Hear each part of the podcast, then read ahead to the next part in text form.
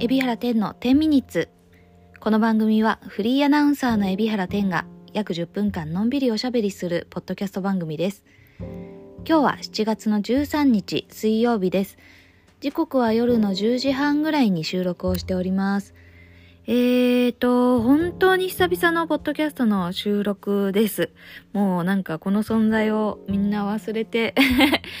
しまったかもしれないんですけれども、私の中では、えっ、ー、と、ずっと気がかりでおりまして、いつ復活しようかなって思う反面、聞いてくれる人 いるかなとか、だんだん怖くなってきちゃって、なんか一回間が空いちゃうと、あ、なんかもう一回再開するのってこんな怖かったっけってすごい実感しました。もうあの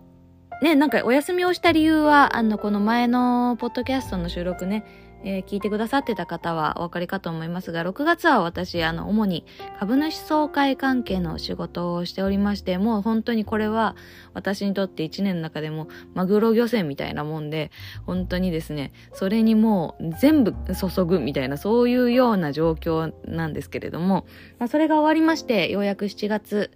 えー、入りまして、ちょっと序盤は、あのー、新しく本当にいただきましたありがたいお仕事、えー、東海汽船の納涼船ですね。3年ぶりの納涼船の司会というかクルージングナビゲーターということで、えー、はい、やらせていただくことになりましたし、また7月の10日にはショップチャンネルさんに本当に、あの、三度、あの、あの出演のお話をいただいて、あの、ようやく売り切れという成績を、えー、残すことができました。まあそんな感じで本当にプレッシャーが多く、本当にあの、楽しい楽しい、あの、7月の前半も送ってまいりました。で、ようやくね、あのー、まだまだ、あの、忙しい日々というか、は、まあ、6月ほどじゃないにしても、あの、抜けないにして、抜けないんですけれども、えっ、ー、と、ポッドキャストも復活したいなと思って、えー、これからまた水曜、そして土曜と配信していきたいって思ってますんで、あのー、もうこれどうしようなんかアップして、これね、何人聞いてくれたか私はわかるんですよ。あの、あの、その後にね。すっごい少なかったらどうしようと思ってるんですけれども、あの、引き続きもしお付き合いいただけたら、あの、すごくすごく嬉しいです。どうぞよろしくお願いします。えー、今日はあの何をしていたかっていうと、あのー、まあ本当に仕事が、えー、をしてたわけなんですけど、あのですね、えー、私の仕事の一つで、えっ、ー、と、まあ、いろんなことやってるなって、このポッドキャスト聞いてくれてる方とか、私のノートね、ご支援者様の、え、見れるノートを見てくれる方は、あ、私ってなんか喋るだけじゃなくていろんなことやってんだなってことがこのポッドキャストでわかるっていう方もね、いらっしゃるぐらい私って、あの、結構何でも 仕事してて、えっ、ー、と、その中でもですね、震災ですね、震災を機に、かな、そのぐらいの時期に、えー、インターネットのライブメディアの、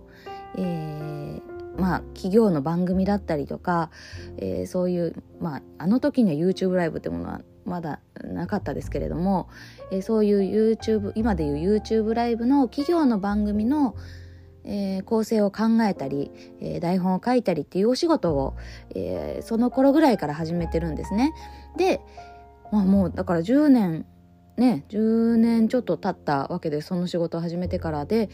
あのこれまではずっとそういうライブメディア私のまあ主戦主戦場がライブメディアっていうこともあって、えーと、インターネットの生放送番組に関してのみあの結構ね構成をやってたんですけれどもあのちょっとまだあの公開できないんですけれども今、うん、あるイベントのイベントステージの、えー、あなんて言ったらいいのかアーティストさんのステージのあのー、構成台本も書かせていただいていてなんかすごくまたなんかね本当にこの7月まあ7月というかうーんまあなんかねこのなんだろうな本当にここ最近本当に本当に新しい挑戦をさせていただいてる本当に連続してさせていただいてるんです。ねなんか変な話あのショップチャンネルもねまあの初めて通販番組っていうのはずっとやってたけれどもショップチャンネルっていうのも7月じゃないにしてもね4月の後半からですけれども新しい私にとっては新しいチャレンジでしたしね、そして東京湾納涼船も私にとっては本当にね夢にまで見たですよ。本当に伊豆大島の出身ですからなんか本当にですね島に貢献できる仕事をとずっと思ってはきてましたけれども特に納涼船はねあの夢のような仕事だったのでそれに携わらせていただいてこれも新しいチャレンジだしそしてあのね、えー、各仕事しね各仕事としてもあのこのように台本書く仕事でアーティストさんのライブの、まあ、本当に、えー、イベントの台本書かせていただけるってことになってそのステージのために生放送とは全然違う規模の人が動くっていうことにすごいプレッシャーとともに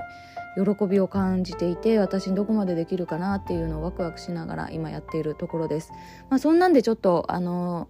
また7月末まではね結局私7月めちゃくちゃ休もうって思ってたんですよ。6月に株主総会で忙しかったからね。だから7月休もうって思ってたんですけれどもそのお仕事が入ってるんでちょっと大変なんですけど。でもなんかすごくもうワクワクした気持ちでいっぱいです。なんかこんなに前向きでいられるってうん私が年取ったからだから年取ったからなのかどんどんね年々ね新しいチャレンジをすることに燃えてるっていうかなんかうん喜びを感じるっていうかもう本当にね若い頃は新しいチャレンジってすごいありがたいことだって思う反面もう本当にねプレッシャーでもう毎日もう吐きそうなぐらい緊張して緊張して緊張して私にできるのかって悩んででもなんつうんですか？若い時には若い時なりのこう無敵感っていうのもあってそのアンバランスさ自分の心のアンバランスさの中でめっちゃ病んでたんですけど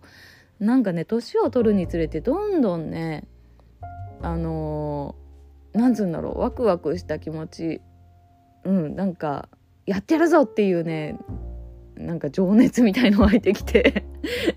今更なんかよくわかんないけど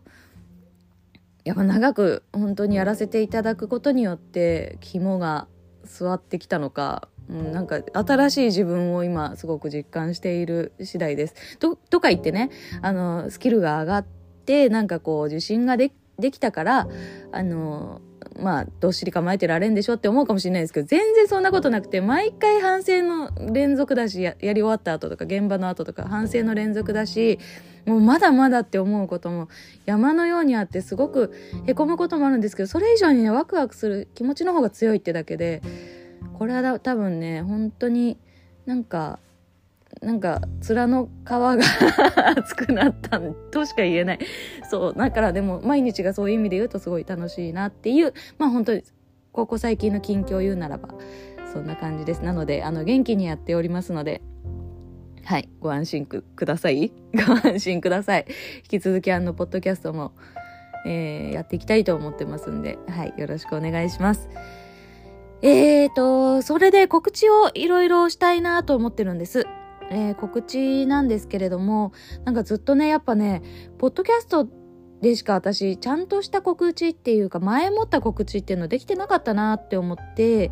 なのでね、この時間で私の中ですごい大事だなって思思いました。あの、ずっと休んでた期間すごく思いました。ああ、ポッドキャストが、をね、取れば、ちゃんと告知ができるのにって何度もこの休んでた期間を持ってて、ようやくこうやって皆様に前もってお知らせがいろいろできることはすごい嬉しいです。